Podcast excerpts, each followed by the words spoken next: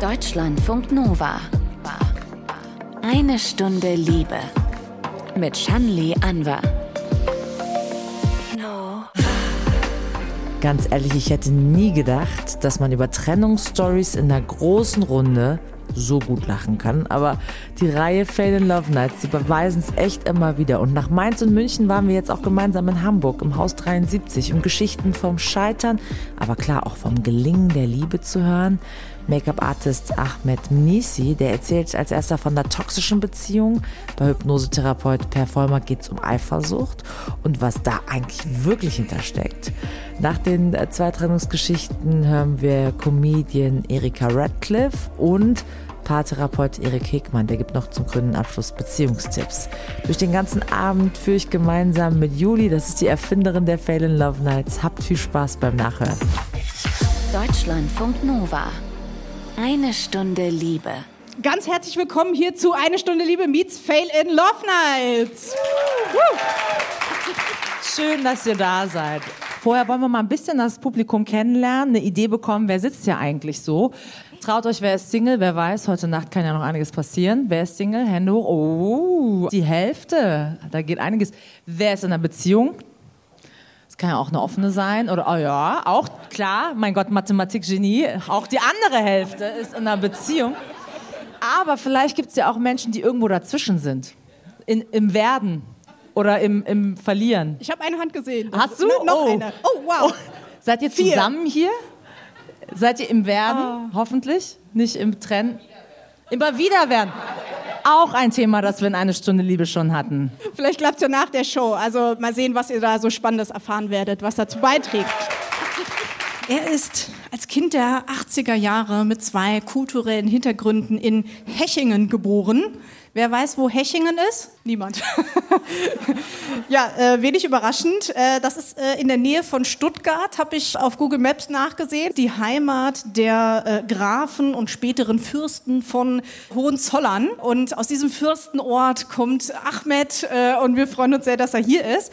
Er ist nämlich selbstständiger Hair- und Special Make-up Artist. War er äh, jetzt zuletzt bei Queer Eye Germany. Und äh, ja, heute hier bei den Fell in Love Nights wird er seine Story erzählen, dass er als schwuler Mann und als Teil der queeren Community, wie er uns verraten hat, schon äh, so einiges erlebt hat. Macht mal ordentlich Lärm für Ahmed.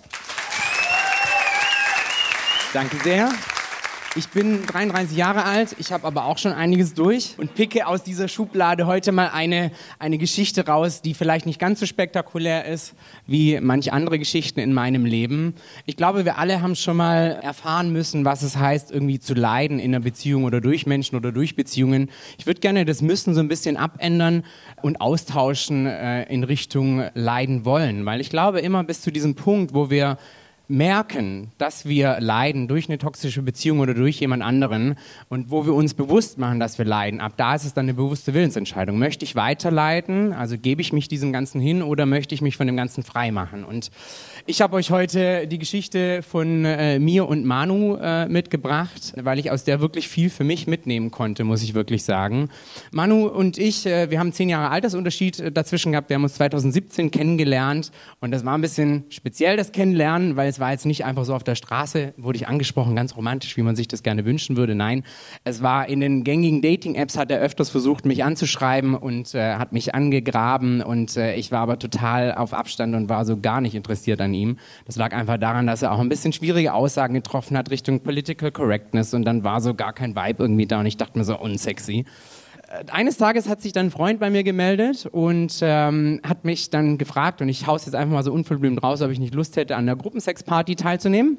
Ich war zu der damaligen Phase, war ich wirklich auch viel am Ausprobieren und Ausleben und ich wollte mich auch ein bisschen ausleben, dachte so, komm, nimmst du mal die Party mit. Ja, dann äh, war auch die Überraschung gleich da, weil nicht der Freund für mir die Tür aufgemacht hat, sondern wer hat die Tür aufgemacht? Manu. Manu stand da vor mir, vor dieser Tür und ich war dann so in meinem Kopf 20 Millionen Situationen und dachte, okay, drehe ich jetzt sofort wieder um und gehe. Oder gehe ich einfach mal rein und schaue mir das Ganze an, guck einfach mal, was da so abgeht. Ich muss ja nicht unbedingt mit ihm körperlich werden. Also das ist ja, ich weiß nicht, wer von euch schon mal auf so einer Party war. Ich brauche keine Handhebung, das bleibt anonym. Ähm, man geht da rein und man muss nicht Sex haben. Man muss auch nicht mit allen Sex haben. Man muss auch nicht mit allen gleichzeitig Sex haben. Und das war dann meine Intention. Und ich dachte mir, ich schaue mir das einfach mal an. Habe mich dann so ein bisschen in eine Ecke zurückgezogen, weil ich dann für mich tatsächlich festgestellt habe, dass mir das alles ein bisschen zu viel ist. Ich war auch komplett überfordert mit der ganzen Situation und habe mich dann zurückgezogen, habe mich dann so ein bisschen an meinen Gym Tonic äh, vergriffen und den so ein bisschen schnabuliert und irgendwann kam dann Manu um die Ecke.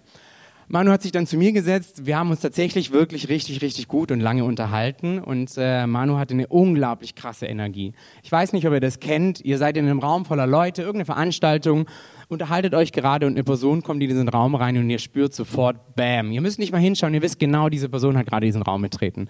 Solch eine Energie hatte Manu. Wir haben uns dann irgendwann so ein bisschen ins Separé zurückgezogen und hatten dann trotzdem noch einen schönen Abend gemeinsam, ohne die anderen. Ja, das war meine Erfahrung zum Gruppensex. Dankeschön. Äh, nee, darum geht's gar nicht, sondern ähm, wir haben dann wirklich Nummern ausgetauscht und äh, wollten uns, uns dann auch wiedersehen, haben uns dann auch wieder geschrieben nach einer Woche und haben dann offiziell ein richtiges Date ausgemacht. Und das war unglaublich romantisch, kann ich euch sagen. Also so viel Aufwand hat noch nie ein Mann für mich betrieben. Wir haben uns am Fuße der Stuttgarter Weinberge getroffen, sind dann durch die Weinberge hochgelaufen. Es war so 18, 18.30 rum. Die Sonne ging auch schon so langsam nach unten. Sind dann nach oben gelaufen, haben uns dort dann Plätzchen gesucht. Ja, dann hat er erstmal eine Decke aus seinem Rucksack rausgeholt. Dann kam eine Weinflasche raus, dann kamen Gläser raus, keine Pappbecher oder Plastikbecher. Nein, es waren Gläser. Er hat den Baguette mitgebracht, selbst gebacken. Er hatte Aufstriche mitgebracht, selbst gemacht. Käse, Antipasti, also wirklich volles Programm da hinge hingelegt. Wir haben uns super gut unterhalten, wir haben uns gekuschelt, wir haben uns geküsst, wir haben den Sonnenuntergang zusammen angeschaut. Also wirklich, so viel Aufwand hat für mich zu diesem Zeitpunkt noch nie ein Mann betrieben. Wer macht denn so einen Aufwand, wenn er nicht, sag ich mal, dich kennenlernen möchte oder sich verlieben möchte oder in die Beziehung mit dir gehen möchte? Dachte ich mir so dass die Situation nachher vielleicht ein bisschen anders laufen sollte. Das wusste der Zuschauer, in dem Fall ich, zu dem Zeitpunkt noch nicht. Wir haben uns dann äh, zu ihm nach Hause verabschiedet und hatten wirklich noch einen schönen Abend und haben uns dann ab da wirklich so zweimal, die, dreimal die Woche irgendwie wiedergesehen und so richtiges Pärchendating gefühlt. Also wir sind zusammen einkaufen gegangen, wir haben zusammen gekocht, wir haben zusammen gegessen, Fernsehen geguckt, Spiele gemacht, wir haben wirklich wunderschöne Abende zusammen verbracht, muss ich wirklich sagen. Und ähm, es war unglaublich romantisch. Die Energie war immer noch krass. Also wir lagen auf der Couch, wir haben gekuschelt und ich war einfach nur so, mein ganzer Körper hat sich aufgelöst in diesem Moment. Irgendwann dachte ich dann so für mich, okay, ich merke, dass ich mich verliebe. Und ich habe auch von ihm aus so ein paar Vibes da gespürt und dachte so, okay, kann ja mal nachfragen, was da gerade so abgeht bei uns. Und habe ihn dann auch mal gefragt, so, was ist denn das eigentlich für dich? Und habe aber gleich hinterhergeschossen, weil ich wusste, dass er ein bisschen Probleme mit Beziehungen hat wir müssen ja nicht unbedingt ein Label dafür suchen. Brauchen wir nicht. Ich brauche auch kein Label von der Partnerschaft. Ich möchte nur wissen, was das gerade ist und in welche Richtung das Ganze mit uns geht. Hat ihm nicht so gepasst, die Frage? Habe ich sofort gemerkt. Energie ging äh, in den Keller. War auch nicht so schön dann, ehrlich gesagt. Äh, der Abend war dann zu Ende. Wir haben uns dann wieder getroffen. Wir haben das beibehalten, dass wir uns regelmäßig sehen. Ich habe aber gemerkt, dass ab diesem Zeitpunkt tatsächlich alles sich ein bisschen verändert hat. Die Entscheidung, die wir treffen sollten, wo treffen wir uns, wo gehen wir hin, was machen wir, was schauen wir an, wurden nur noch von ihm alleine getroffen. Er hat mich nicht mehr mit einbezogen, Kommunikation, die davor einigermaßen stattfand, existierte gar nicht mehr. Er hat sich komplett zurückgezogen und hat komplett zugemacht. Für mich in dem Moment war so, hä, was ist denn da jetzt gerade passiert? Es war doch alles lovely und wunderschön und ich wollte doch eigentlich nur wissen, geht das mit uns ein bisschen weiter oder ist das jetzt demnächst schon wieder zu Ende? Ich habe dann festgestellt für mich, an vielen verschiedenen Eckpunkten, auch in seinem Verhalten, dass er wirklich ein bisschen latent narzisstisch veranlagt war. Die Gespräche wurden zu Diskussionen, die Diskussionen wurden schwerer, die Energie wurde schwerer, die Laune wurde schlechter, meine Laune wurde schlechter, der Sex wurde weniger, der Sex wurde schlechter und irgendwann war gar kein Sex mehr da. Und dann war so die Situation, dass ich für mich überlegt habe, okay, was ist denn das jetzt gerade? Ich habe gemerkt, dass ich körperlich anfange darauf zu reagieren. Ich hab, war nur noch in meinem Kopf, ich habe mir nur noch Gedanken gemacht, die ganze Zeit ich habe Durchfälle bekommen, ich habe Panikattacken bekommen, ich habe keine Luft mehr gekriegt. Also wirklich so das volle Programm an psychischen Problematiken aufgrund des Leidens, was ich mir da jetzt gerade gebe mit diesem Mann. Kam dann irgendwann an den Punkt, wo ich für mich so beschlossen hatte, so, nee, also das kann es nicht gewesen sein. Ich habe dann aber für mich vor allem auch überlegt, warum zur Hölle habe ich das überhaupt bis zu diesem Punkt mitgemacht? Warum gebe ich mir das? Warum lasse ich mich so behandeln? Also er wurde wirklich kühl, er forderte Sex ein, obwohl ich ihn nicht wollte. Ich ließ es über mich ergehen. Würde ich heute nie wieder machen, empfehle ich niemandem, auf gar keinen Fall. Er war kurz danach, durch die Befriedigung war er dann besser drauf. Meine Laune ging immer mehr in den Keller. Und irgendwann habe ich wirklich dann für mich so gedacht, okay, wieso lasse ich mich überhaupt so behandeln? Und ich habe für mich verstanden, dass ich ähm, ja, einfach auch in Kindheitstagen angelegte Problematiken natürlich habe. Ich war als Kind nie richtig, ich war immer zu schwul, zu feminin, ich war zu kreativ, geht das überhaupt? Ich war zu lustig, ich war zu aufgedreht, ich war crazy, ich war ein crazy child. Und ich habe verstanden, dass ich so ein bisschen Beziehungsborderliner war. So, Männer kommt her und macht mich fertig, ich brauche das gerade. Verletzt mich richtig, weil ich bin's nicht wert. Ich bin mir selbst nicht wertvoll genug. Und das hat so krass in mir drin gerattert, dass ich irgendwann dann gesagt habe, okay, nee, ich kann das so nicht mehr. Ich würde nicht sagen, dass ich an dem Punkt dann äh, dazu kam, dass ich gefühlt habe, dass ich mich selbst liebe, weil so weit war ich zu diesem Zeitpunkt noch nicht. Das kam dann ein Jahr später tatsächlich. Aber ich habe verstanden, dass ich ein wundervoller und wunderschöner Mensch bin, dass ich ein Zugewinn bin für die Freunde, die ich habe, für die Familie, die ich habe und für alle anderen Leute auch auf dieser Welt. Danke. Und habe dann für mich beschlossen, nee, also auf gar keinen Fall lasse ich mir das weiterhin noch geben, weil ich habe auch verstanden, dass dieser Mensch für sich in seinem Narzisstentum nur die Goodies aus einer Beziehung rauspicken wollte. Er wollte die Nähe haben, die Geborgenheit, das Gefühl von Sicherheit, füreinander da sein, füreinander kochen, so ganz banale äh, Sachen wirklich. Aber was es erfordert, in eine Beziehung mit reinzubringen, das heißt, selber diese Sicherheit zu geben, für den Partner da zu sein, zu reden, sich miteinander zu unterhalten und solche Sachen, das konnte er nicht leisten. Ich weiß nicht warum, habe mich damit auch nicht mehr näher beschäftigt, sondern ich habe wirklich einen Schlussstrich dann gezogen. Das Faszinierende war seine Reaktion, die war relativ verhalten. Ja, okay, dann ist halt rum, ne? Das war dann wieder die Bestätigung dafür, was ich wirklich die ganze Zeit dann empfunden und gefühlt habe. Und das Krasse für mich war wirklich, dass so am nächsten Tag wirklich die körperlichen Beschwerden weg waren. Ich konnte wieder schlafen. Ich hatte das Gefühl, als wäre diese Last von meiner Brust weggenommen. Da war kein Durchfall mehr. Ich war wieder glücklich, konnte wieder lachen. Und ich habe mir an diesem Tag geschworen, Alter, das gebe ich mir nie wieder in meinem ganzen Leben wirklich. Ich habe es mir noch ein paar Mal gegeben, das war auch wichtig. Aber man lernt ja nicht von einem Mal, das braucht ja auch ein bisschen. Also dementsprechend. Das Resümee für mich aus der ganzen Situation muss ich generell sagen, wirklich, also ich hatte das große Glück im Jahr danach dann wirklich an den Punkt zu kommen, wo ich verstanden habe, dass ich mich selbst liebe, wie wundervoll ich einfach bin und was ich leisten kann und auch leisten werde für die Freunde, für die Gesellschaft, für die Familie, für alle, wenn ich kann. Und ganz klar war für mich wirklich, dass ich nie wieder an so einen Punkt kommen möchte. Und auch alle Beziehungen, die danach kamen. Und wenn es nur ein kleines Kennenlernen war mit Typen, ich habe viel schneller die Grenze gezogen, weil ich viel schneller verstanden habe, was die Menschen gerade wieder versuchen mit mir zu machen und viel schneller wieder verstanden habe, dass diese Menschen es gar nicht wert waren und auch nicht wert sind. Und das ist das Resümee, das ich wirklich für mich gezogen habe, was ich lernen durfte. Ich bin jetzt auch wieder frisch aus einer Beziehung raus, wo ich sehr schnell die Reißleine gezogen habe, weil ich gemerkt habe, dass es wieder in dieselben Muster geht. Ich leide auch immer noch. Es ist nicht so einfach, manchmal so eine Beziehung zu beenden. Gefühle sind da. Man beendet es nicht unbedingt wegen Gefühlen, aber man beendet es, weil man sich selbst einfach mehr liebt. Um es mit den Worten von Samantha aus Sex in the City zu sagen, ich liebe dich, aber ich liebe mich selbst mehr. Dankeschön. Was für Hammer-Schlussworte. Vielen lieben Dank fürs Teilen deiner Satz. Story. ja, was hat dir den Anstoß dafür gegeben? Also was hat dir geholfen, überhaupt diesen Weg einzuschlagen? Das waren tatsächlich seine Aussagen. Also die Aussagen, die er teilweise getroffen hat, wenn ich was eingefordert habe, was, also was heißt eingefordern? Ich komme ja nicht her und sage so, du musst jetzt das und das machen. Aber ich habe tatsächlich gemerkt, wenn ich mir Sachen gewünscht habe in der Kommunikation, ich würde mir wünschen, dass wir darüber reden oder ich würde mir wünschen, dass du mich da mehr mit einbeziehst. Seine Reaktion war ganz klar ablockend. Und da habe ich verstanden, dass er mich nicht sieht. Dass er die Goodies sieht, die er sich da jetzt rauspacken kann, aber er sieht nicht mich als Mensch, was ich alles mit einbringe und wer ich tatsächlich bin. Das hat man dann auch am Ende gesehen, als ich es beendet hatte und es für ihn fein war, ja. Mhm. Und gab es da einen Satz oder ein Bild oder irgendwie sowas, was dann irgendwie besonders so den Schalter umgelegt hat? Also der Schalter bei mir wurde tatsächlich super schnell umgelegt und es war tatsächlich die Situation, als ich gemerkt hatte, wir haben weniger Sex, ich war auch nicht in der Stimmung, weil bei mir hängt Sex wirklich auch mit der Emotionalität zusammen. Das heißt, ich muss das Gefühl haben, der Partner ist für mich da, der Partner gibt mir gerade ein gutes Gefühl und dann bin ich horny as fuck, dann könnte ich Wochen. Aber in dem Moment war es halt einfach nicht so, muss man einfach so sagen. Und ich habe gemerkt, wie er versucht hat, körperlich zu werden und ähm, ich das dann über mich habe ergehen lassen, damit er befriedigt war. Und das war der wirklich so dieser Schalter, der umgelegt wurde, wo ich so dachte so, nee, also es kann ja wohl jetzt nicht sein, dass ich ihm die Befriedigung gebe und ich nicht mal annähernd ansatzweise die emotionale Befriedigung bekomme. Mhm. Und das war so, da hat es angefangen zu bröckeln und dann habe ich immer mehr Situationen beobachtet, immer mehr sein Verhalten beobachtet und immer mehr verstanden tatsächlich auch. Mhm. Ja. Ihr habt die Möglichkeit. Fragen aus dem Publikum. Ich muss mal in die Mitte. Kleinen Moment. Haltet euch nicht zurück. Hallo. Ich habe gar keine Frage. Was ich ganz spannend finde, ich komme auch aus so einer langen toxischen Beziehung, auch mit einem narzisstischen Mann. Das habe ich auch erst spät erkannt. Ich habe Asthma bekommen. Und ich bin zu sämtlichen Ärzten gerannt und die haben tatsächlich nichts festgestellt. Das Asthma-Spray hat nicht gewirkt. Und als ich mich dann getrennt habe, konnte ich Luft holen. Also das finde ich ganz spannend. Das ist- du hast das auch krass, die ne? psychosomatischen Ja. Ja.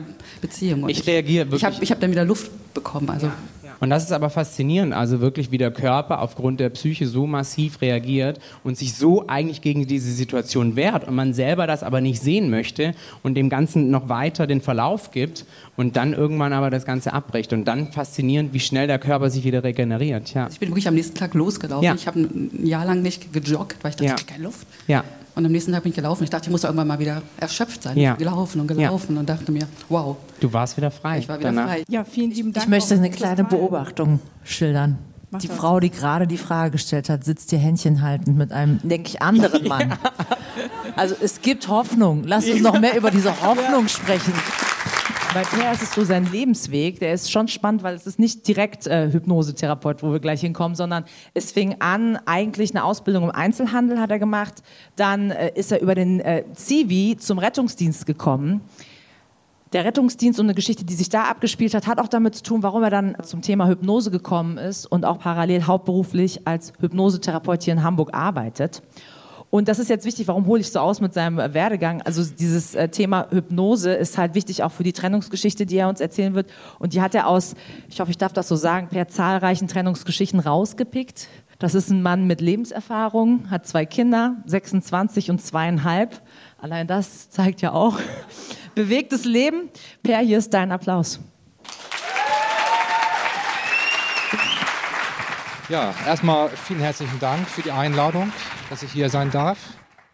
Ich habe äh, 2001 meine erste Hypnoseausbildung äh, begonnen, von drei mittlerweile. Die ging über zwei Jahre. Und die waren in Module aufgeteilt. Und ein Modul von dem war eben halt Partnerschaftsproblematik. Und die Dozentin, die dort war, hat zwei Teilnehmer gesucht. Eine Frau, ich nenne sie mal Bettina, und äh, ein Teilnehmer, Mann, Peer. Und wir sollten äh, eine Situation darstellen, wo das Paar sich in die Wolle bekommt und wo man mit gezielten Hypnosetechniken die Emotionen, die aus diesem Streit heraus entstanden sind, auflöst.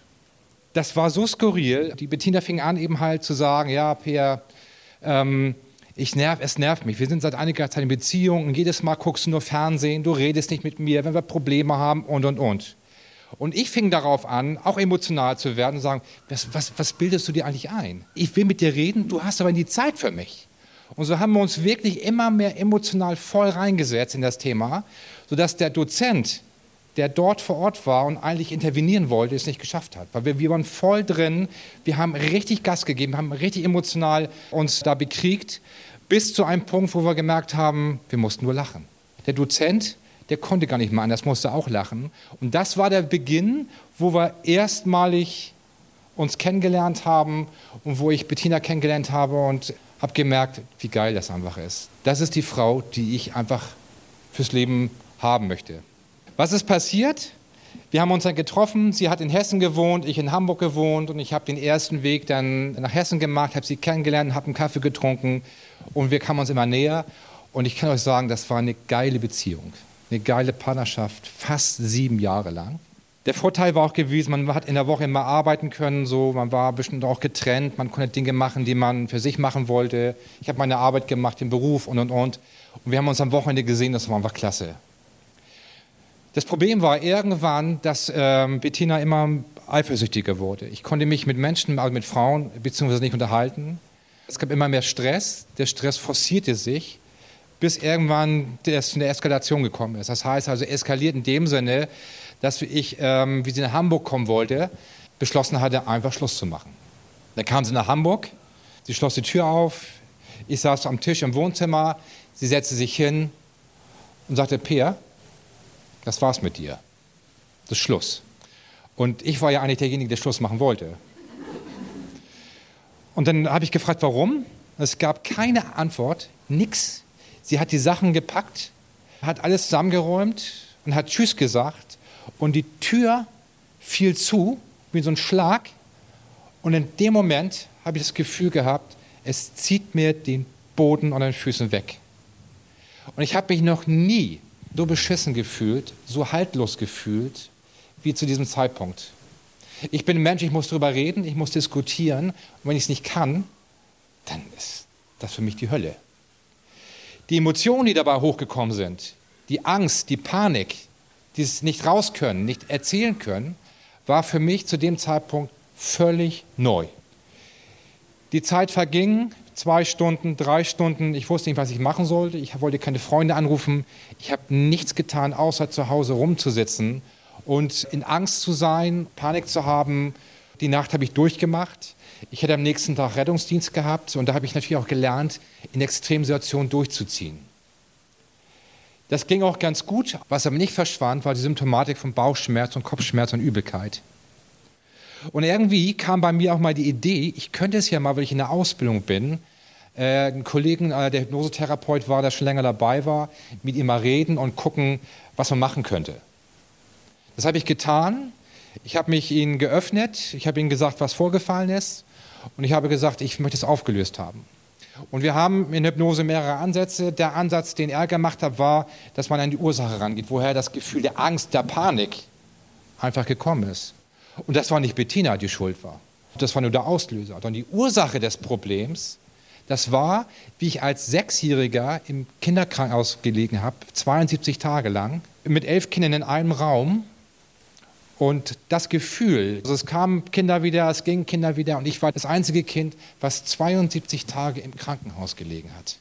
Dieses Gefühl des Alleinseins, obwohl meine Eltern regelmäßig da gewesen sind, das habe ich verdrängt. Über Jahrzehnte hinweg. Und die Ursache war das Problem und das habe ich mit der Hypnose aufgelöst. Ich habe mich befreit gefühlt wie noch nie. Dadurch bin ich im Nachhinein dankbar, dass Bettina einfach sich von mir getrennt hat, denn sonst hätte ich diese Auflösung nicht gehabt. Und deswegen kann ich allen nur raten, Menschen, die in Beziehung sind oder sich nicht wohlfühlen, Menschen, die äh, Ängste haben oder die nicht miteinander reden, redet miteinander, klärt das Ganze. Und wenn das nicht möglich ist, sucht euch einen guten Therapeuten ob das jetzt ein Hypnosetherapeut ist oder ein Paartherapeut, es geht wirklich schnell, die Ursachen dahinter aufzulösen. Wenn die Emotion, und da braucht man die erste Erfahrung, die hinter dem Alleinsein steckt, das war das, wo ich im Krankenhaus war, also als Sechsjähriger im Krankenhaus war, das ist weg. Ja, jetzt hast du das erzählt mit der Eifersucht und hast äh, so gesagt, du hast es in den Griff bekommen. Ich möchte das einmal verstehen. Also was hast du genau gemacht? Der Grund der Trennung war, dass sie eifersüchtig war. Oder du auch? Ja, also ich auch. Im Nachhinein habe ich es gemerkt. Aber die Eifersucht entstand dadurch, dass ich ein Gefühl von Alleine sein hatte. Und dieses Alleinsein habe ich nicht ertragen. Und diese Eifersucht, die dahinter steckte, oder hinter, ja, hinter kann man sagen, die ist heraus, die hat sich verkapselt. Das habe ich gar nicht erkannt. Die ist bei mir in den Schatten gerutscht. Und ich habe sie verantwortlich gemacht. Dabei ist man es immer selber. Aber es war einfacher zu sagen, du bist verantwortlich, du bist eifersüchtig. Nein, das hat, ich gehe nur mit Menschen in Resonanz, die auch ein gleiches Thema haben. Und das war mein Thema und das habe ich äh, dann eben halt in dem Fall mit Hypnose aufgelöst. Aufgelöst. So ein kleines Wort. Was steckt dahinter? Von was für einer Zeitspanne sprechen wir? Von was? also hast du es selber gemacht, weil du warst ja gerade in der Ausbildung zur Hypnosetherapie Hast du dich, also ich bin nicht so erfahren, was Hypnose angeht, deshalb vielleicht, ne, ich mache mal Hypnose für Dummies.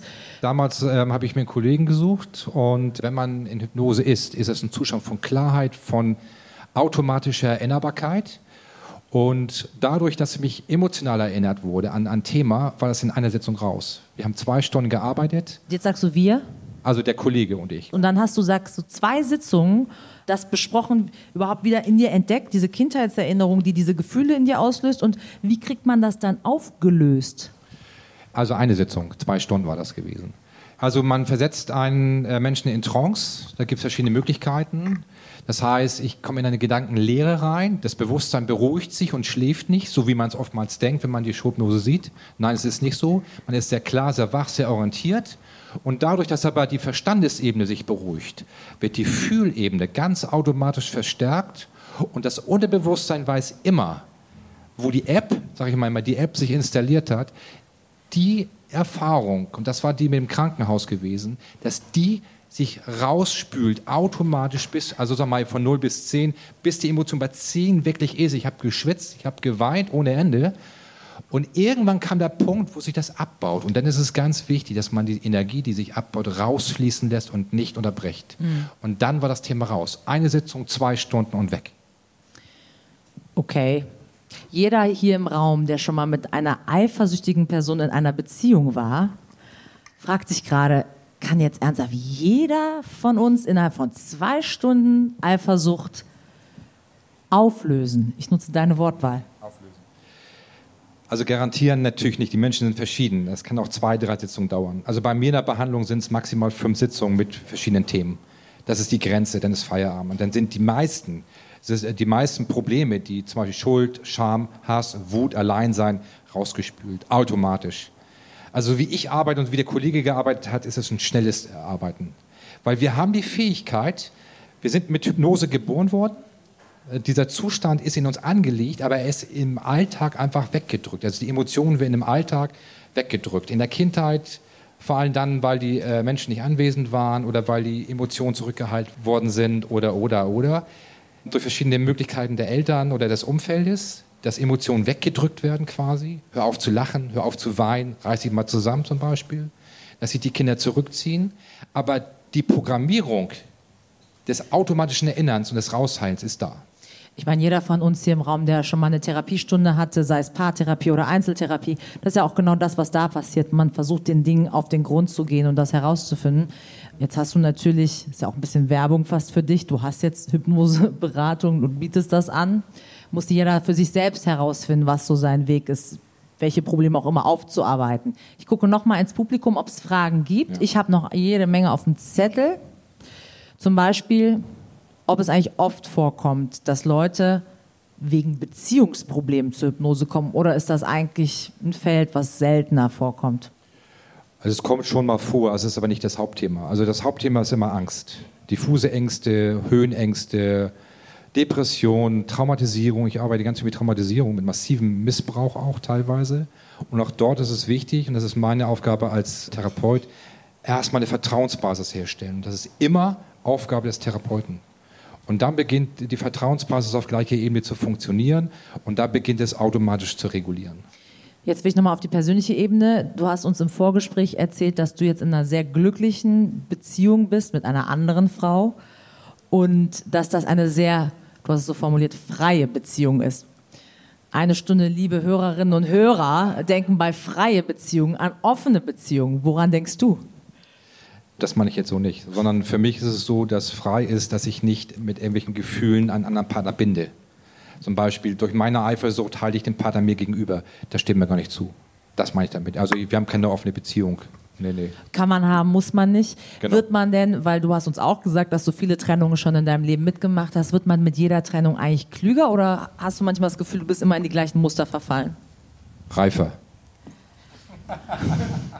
Also meistens reifer. Also ich habe durch die äh, Partnerschaften, die ich hatte, die daneben gegangen sind, da ist ja immer ein Muster hinter. Immer dieses Eifersuchtsmuster. Aber wenn es aufgelöst ist, dann habe ich ja ein ganz anderes Muster. Aber nicht das mehr des Partners binden, sozusagen. Das mache ich nicht mehr. Dann war es nicht mal Eifersucht, sondern dann war es die Socke, die liegen geblieben ist, oder? Genau, sowas so ähnliches. Wie, ich habe auch was Neues hier gelernt, italienische Momente.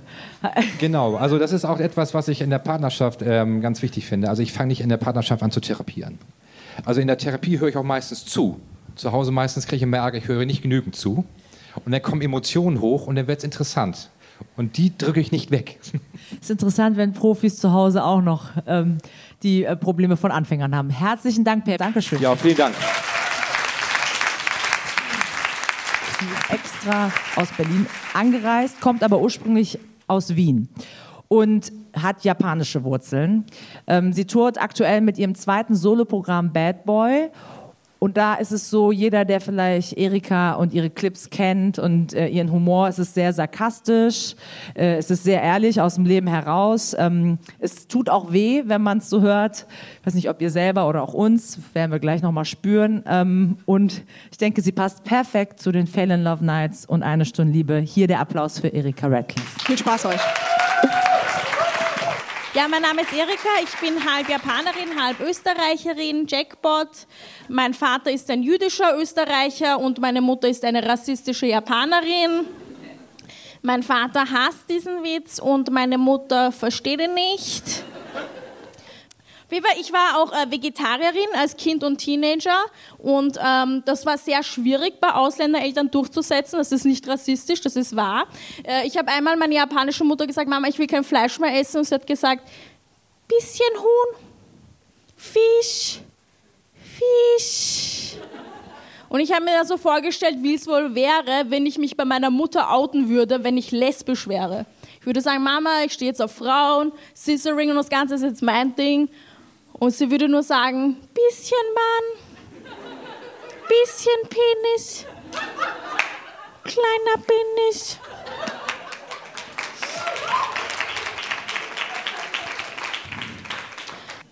Ähm, ja, ich bin, noch, äh, ich bin noch in Psychotherapie wegen meiner Mutter. Spaß.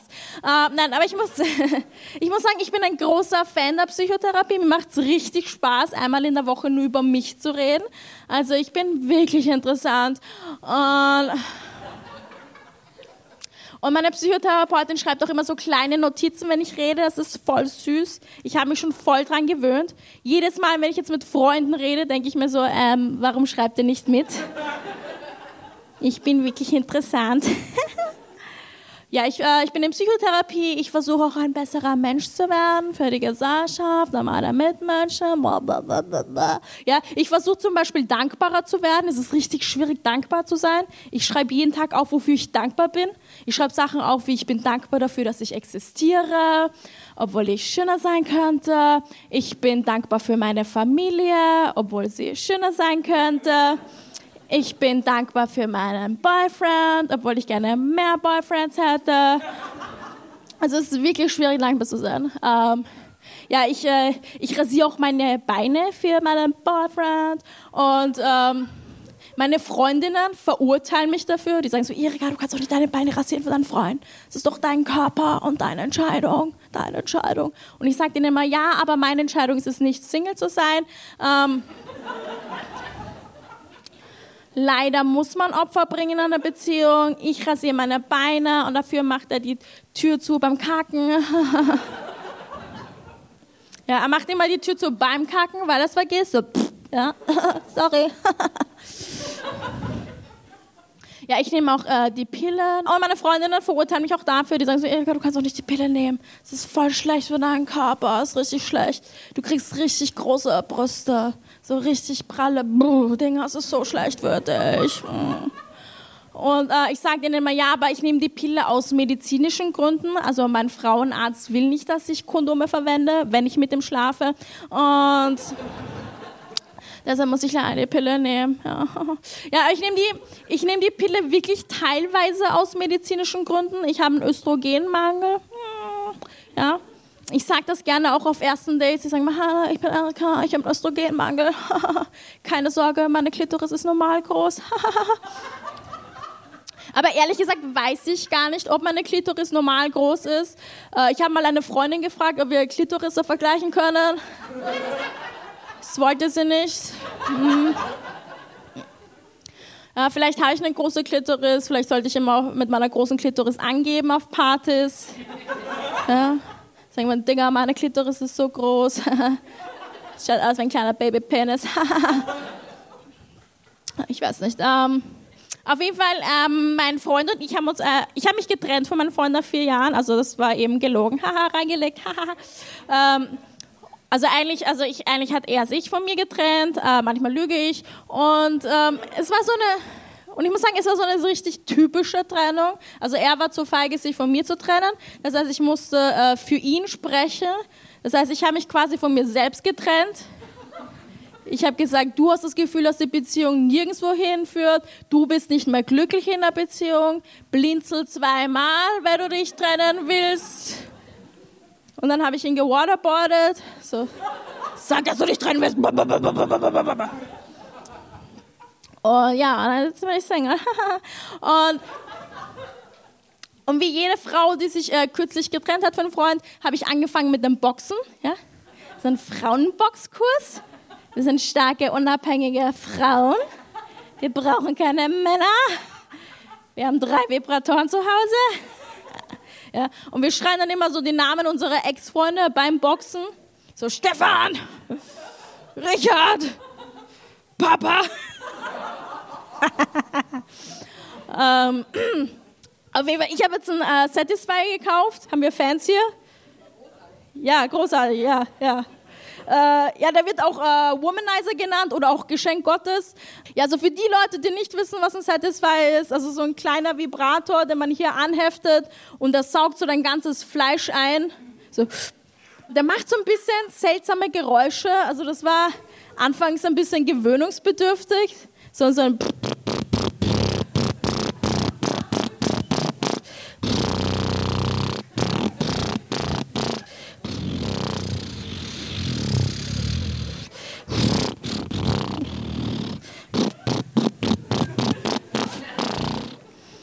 Aber das Gute ist, dass mein Mitbewohner mich nie dabei unterbricht. Also, der glaubt, ich habe Blähungen. Den ganzen Tag. ja, das war's von mir. Mein Name ist Erika Radcliffe und jetzt reden wir noch.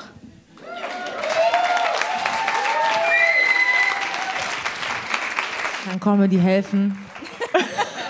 Kann Comedy helfen? Oh um Liebesschmerz zu verarbeiten? Ähm, ja, also ich finde, Comedy hilft bei allem. Also wenn du traurig bist, böse bist, gut drauf bist. Äh, aber also das ist halt meine Methode, um alles eigentlich zu verarbeiten. Ich glaube, es gibt Leute, die malen oder machen, keine Ahnung, machen was anderes, aber ja. So dein Ventil für alles. Ja, genau, ja.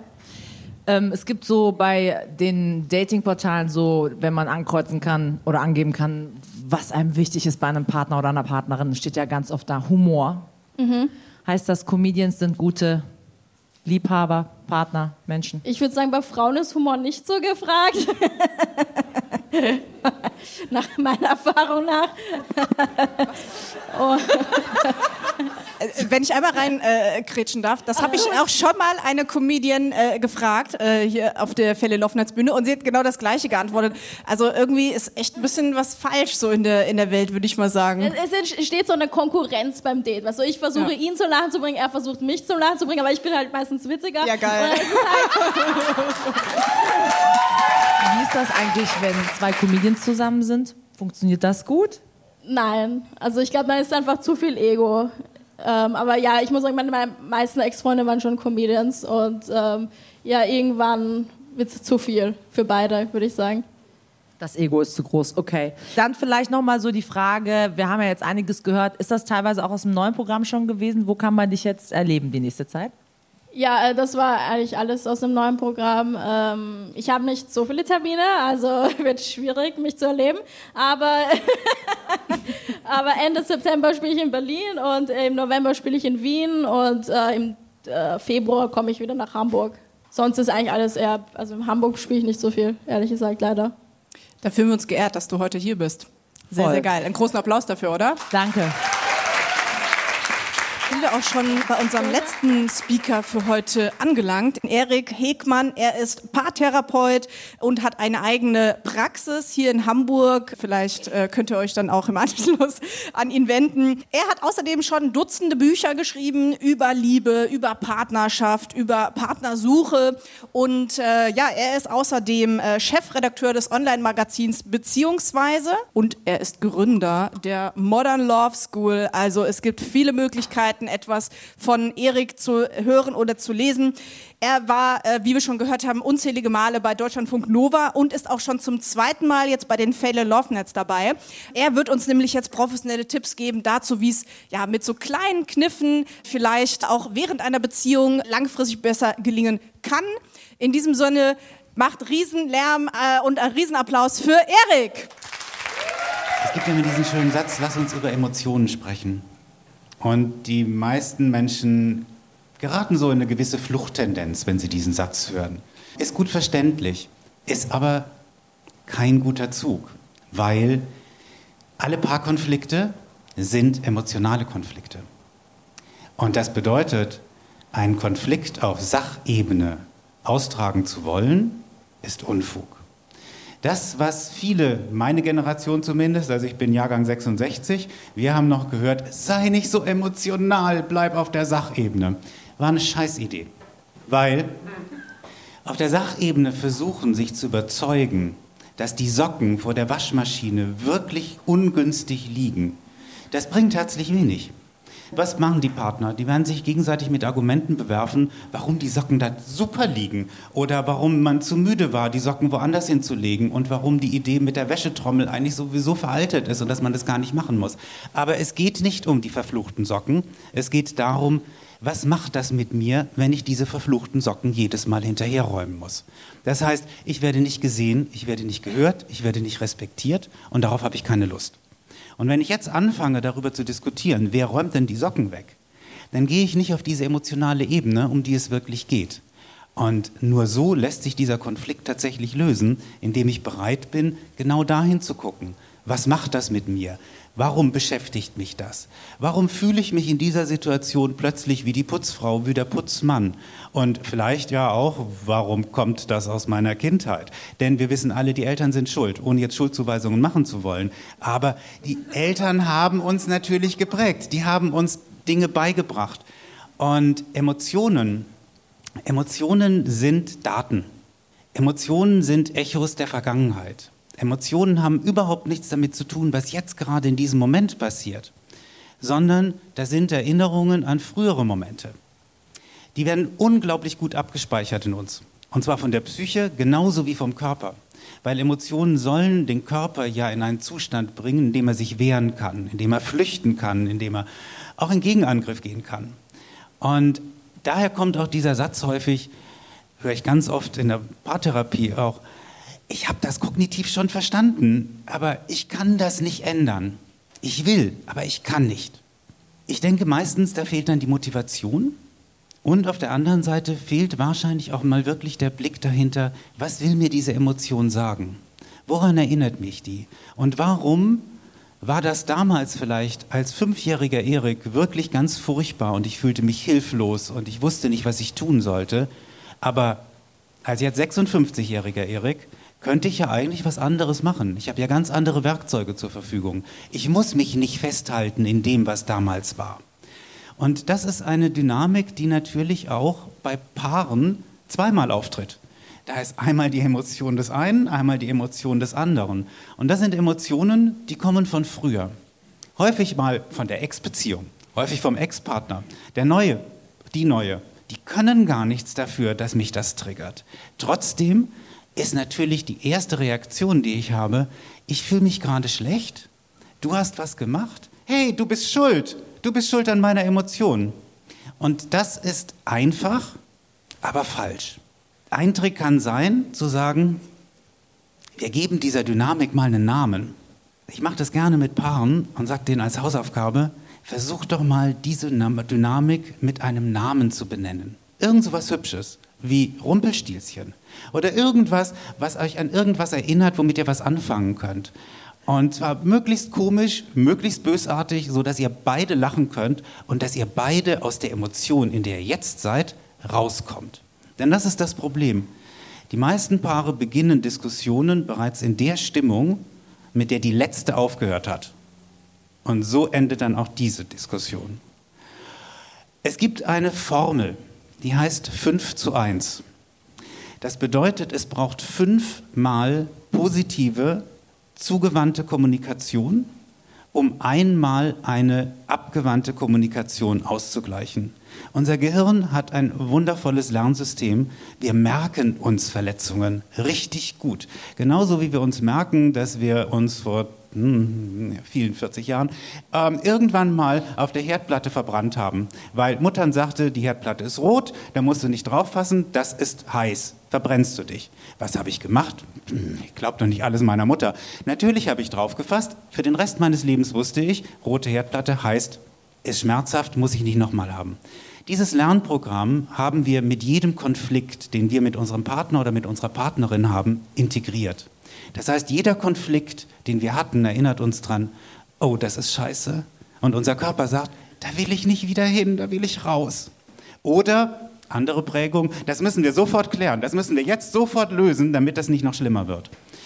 Die Folge ist, es gibt diese komische Dynamik, dagegen gibt es nur ein Gegenmittel, nämlich positive Erlebnisse dagegen setzen. Immer wieder feststellen, so schlimm ist das gar nicht, wenn wir miteinander sprechen.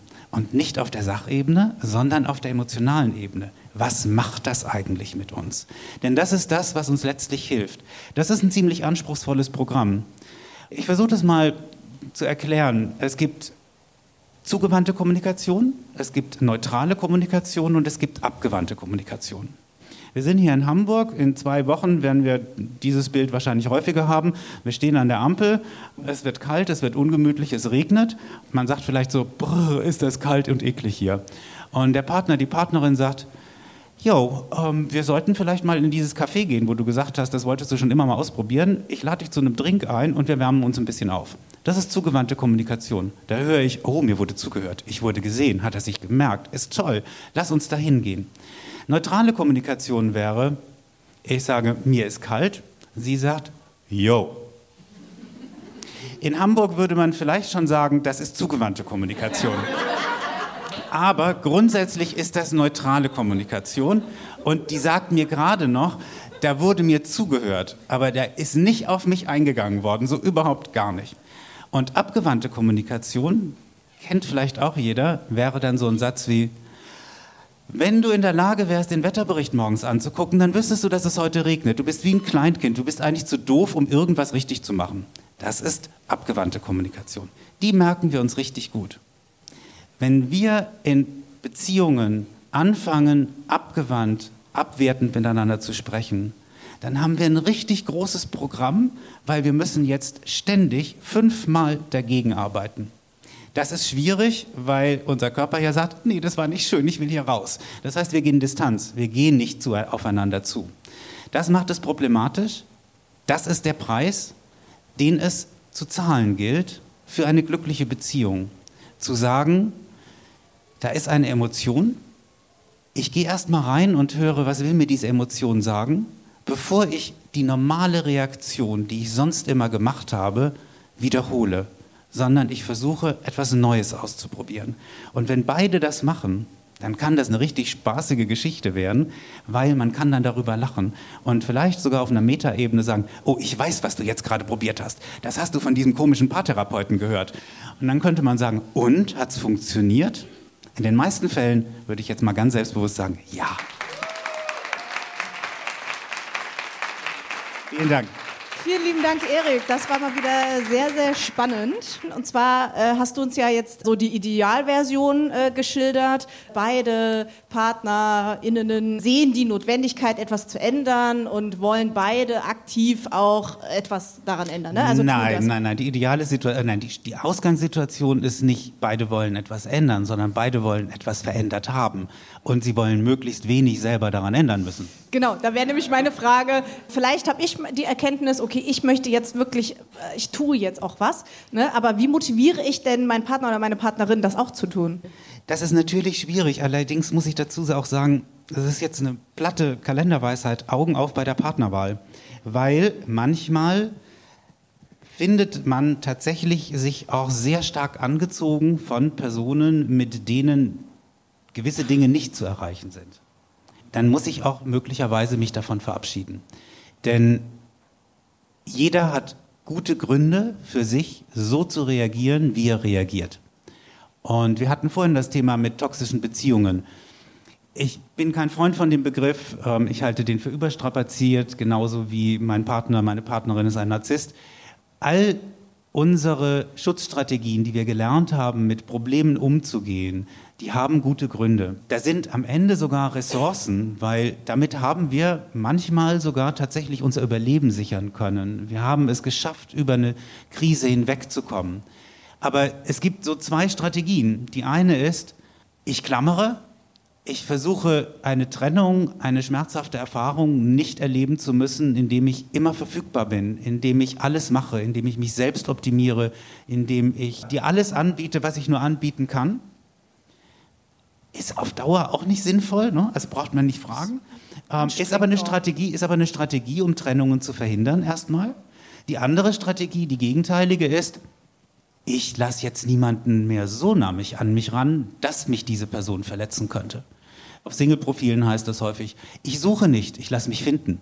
Das heißt so viel wie, du darfst vortanzen, du darfst mir zeigen, dass du es ernst meinst. Und wenn ich das Gefühl habe, du meinst es wirklich ernst, dann öffne ich mich möglicherweise vielleicht ein klein wenig emotional. Oder ich wurde so oft verletzt, ich bleibe Single. Das sind alles Schutzstrategien, die sinnvoll sind, die aber natürlich, ich sag mal, in einer Zweierbeziehung beide, Spoiler, nicht funktionieren. Ja, und das sind ja meistens so die Gegensätze, die sich dann aber dummerweise anziehen, oder? Die ziehen sich total an, weil jemand, der ein eher ängstliches Bindungsverhalten hat, also dazu neigt zu klammern, sich angezogen fühlt in den meisten Fällen von jemandem, der selbstbewusst wirkt, der sich gut und ähm, charmant unterhalten kann, ähm, der mir was zeigt, wie toll er ist. Aber dahinter verbergen sich eigentlich ja meistens eher schwächere Menschen, die das gelernt haben, um zu bekommen, was sie brauchen, nämlich Aufmerksamkeit und Anerkennung. Und die ziehen sich in der Regel zurück, wenn es ihnen zu nah wird. Und dann beginnt die Dynamik, die ich vorhin schon angesprochen habe. Die andere Person wird lauter und drängender und die andere Person zieht sich noch weiter zurück. Und das sind alles gelernte Strategien, die irgendwann mal auch super waren, die jetzt aber geändert werden müssen. Und wenn jemand sagt, dazu habe ich keine Lust, das zu unterbrechen, oder vielleicht auch, weil meine schmerzhaften Erfahrungen so gravierend, so prägend waren, das kann ich nicht dann bleibt möglicherweise wirklich nur ein therapeutischer Weg, um zu sagen, wie kann ich mit dieser Trennungserfahrung anders umgehen künftig? Oder auch vielleicht dann zu sagen, weißt du, ich finde dich wirklich toll, aber die Pakete, die du mitbringst, die sind so gar nicht kompatibel mit den Paketen, die ich hier mitbringe. Die Wohnung, die wir in unserer Beziehung einrichten, die wird nicht schön. Ich glaube, das lassen wir. Das ist äh, mal ein Word. Sagen wir es mal so. Eine Frage sehe ich hier vorne. Ja, das, das war natürlich sehr spannend, auch diese, diese Spannung zwischen den beiden zu erleben. Der eine will lauter werden oder ne, durchkommen und der andere sagt, okay, hier, jetzt habe ich irgendwie halt Kampf- oder Fluchtmodus oder was auch immer. So, das heißt, was würdest du dann irgendwie halt raten, wenn der eine seine Kommunikation durchbringen will und der andere eben das nicht möchte? Also ich erlebe das natürlich in der Praxis jeden Tag. Das ist eine der häufigsten Dynamiken. Ein Partner, eine Partnerin möchte reden, der andere sagt, nein, lass uns nicht über Emotionen reden, bitte nicht, ich will hier raus. Ein Problem dabei ist tatsächlich, dass sich der Partner, der reden will, grundsätzlich im Recht fühlt. Weil wir alle wissen, wir müssen doch reden in Beziehungen. Das Problem ist, dass diese Partner meistens an einem Punkt sind, wo sie so frustriert sind, dass sie nicht gesehen wurden, dass sie nicht gehört wurden, dass sie versuchen, mit Sachthemen, mit Argumenten den anderen zu überzeugen, warum es wichtig wäre, jetzt zu reden. Was sie nicht tun, ist, wirklich auf der emotionalen Ebene eine Verbindung herzustellen. Was passiert mit mir, wenn ich fühle, du entfernst dich immer mehr von mir? Und in der emotionsfokussierten Paartherapie, eine Methode, mit der ich sehr gerne arbeite, da versuche ich herauszufinden mit dem Partner, der sich zurückzieht, was passiert eigentlich bei dem? Warum zieht der sich zurück oder sie?